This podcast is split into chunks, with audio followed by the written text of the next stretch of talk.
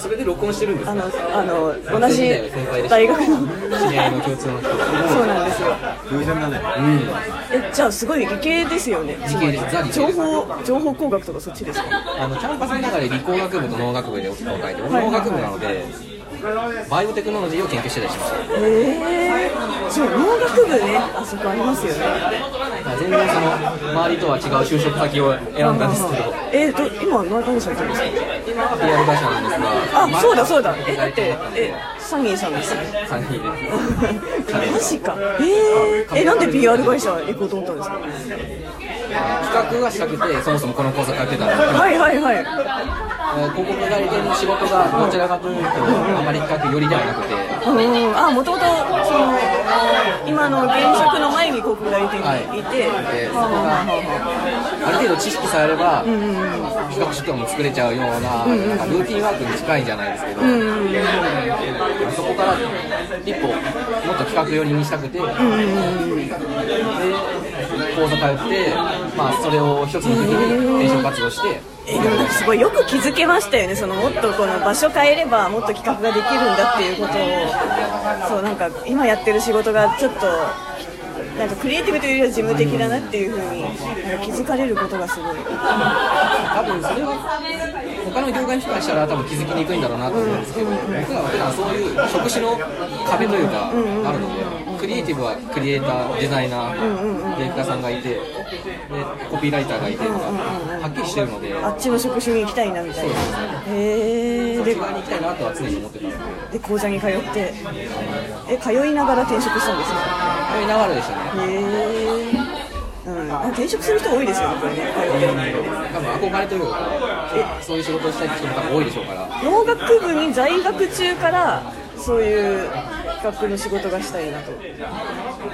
その時は広告業界に憧れてたのでそこまで明確にはなかったですはいはいはいは業界に入れればいいかなぐえらいっていうかだっていなくないですかまず OB がそうなんですよねあの学部が違えばいるんですけど、あああのお茶の水とかのキャンパスにいればね唯一まあ理工学部で院出た人が博報堂のへえ CM プランナーではいたりします。へその人が学校にあの講座じゃないですけど、今こんなことしてるよみたいなのをされたりはしました。えでもすごいなんかえ偏見ですけどその学部でそんな講座のニーズがあるようにあんまり思ってなかった でも開かれはするんですねへえなぜかね。え農学部に進もうと思ったのなんでだったんですか当時は、でそんな職業のこととかあんま考えてなはいはかいったはいので、勉強ができるのが単純に数学と生物だったんですだから自分が評価が高いところに行くのが考えてて、それが農学部だった、へえ数学と生物あそっか生物かえ生物の中のどの領域が好きってあるんですか結構それに関してはもう動かない細かくなっちゃうので、農学部の中でも農学がいいとあどうもどうもあちょっと撮ってますまああ全然大丈夫ですよこれへえ医学部もあれば、うん生理学部そうそうとか、理学部とかもあるんですけど、あんまり人いじんの度胸ないし無理だな。え卒業研究のテーマとかあります僕卒業研究書いてないんですよ理系そうなんだ書かないといけないんですけどあの研究室クビになりまして首とかあるの研究室研に究室に首があったんで 仕事か学年がちょっとざわつきましたあいつクビになったぞえー、え単位落とすみたいなことでもなくでもそれに近いですねはいはいはい卒業論文のいわゆる単位が何単位か決められてたのが、うんはいはいはいただ手に入んなかっただけで、え普通だったら必修でそれがないと留年とかなると思ー、うんねでえすねえだってねうちは別にそれが必修ではなか一った緒じゃないから単位取れなくても別に卒業はでき埋るめ合わせたりすればいいそれがあってからちょっと他のクラスの人とかもあれいけるじゃん卒業できるじゃんって気づき始め うんた前例ができちゃった熱を入れてなかった人たちはもう書かずにやめてバイトと遊びに手を出す人もいま した そうなんだそれよで気づいたら亀山みたいに早めにリタイアしてたら、よかったねみたいな人もいて、まあ、よくないんですけどいやでも別にだってですでにその3年生4年生ぐらいの頃からとかですかねそのだから広告に行きたいって思い始めたのはそうですねもう一つサークル入ってて、インカレでフリーペーパー作るサークル入っててあそこでせん尊敬できる先輩がいて、その人の就職先が、結局、アクセンチャーに入ったんですけあど、おーおーコンサルが広告業界に入ってて、あそういう業界があるのかと知って、自分もちょっとなんか調べて、あこれ聞きたい。学生のフリーペーパーはねスポンサーつけるんですか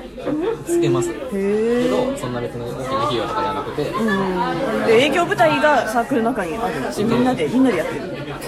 えっと当時は分けてました。制作側と営業する側とか、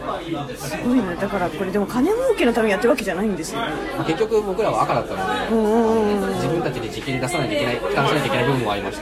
た。赤っていうのはえ別に人件費とか考えず普通にその印刷代とかが赤っていうことですねあの別に人件費とかって考えなくてもちろんその活動がしたいから集まってるのでねねなんか出版するにはどうしてもお金かかるのでその分のあの出版費用をどんだけスポンサーで賄えるかっていうのが全然賄えなかったそうなんだえそれ生田キャンパスの中にあるんですかが配ったのは大体文系の有名なあ早の稲サ田ーとクルかうんあの人が集まるところでやってましインカレたインカレでしたあそっかそっかそっかえ生田キャンパスの人ってそんなインカレとか入るんですかってなんかすごい失礼なんですけどあそういなかったですねね珍しいイメージすごい年こもった人たちそうそうそうそうだから僕はちょっと他の人たちも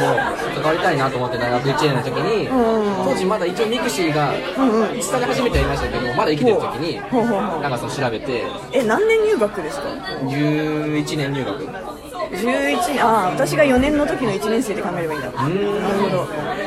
ーんえじゃあチャーリーが1個上へ一個上の代ですでえ調べて引っかかって行ってみてあ面白そうな人たちだなと思って入りましたね、へえ行動力ありますねまあ、なぜかその時はその縁があって今があるんですけど高校から大学入る時っていうか大学1年の時ってなんか高校の延長での気持ちでいっちゃうとあんまり自分からこう開拓していくぞみたいなところまでいかずちょっとまだ受け身姿勢が残っておりそうなんかそう目の前にあるサークルに入ってしまうみたいな人が多い中でいやーいい一歩でしたそれで今のこのお仕事になってるんですもんねそう今思うとそこの一歩がつながってたわけでちょっと取るのとりあえずこれくらいにしとこうチャーリーそんなわけで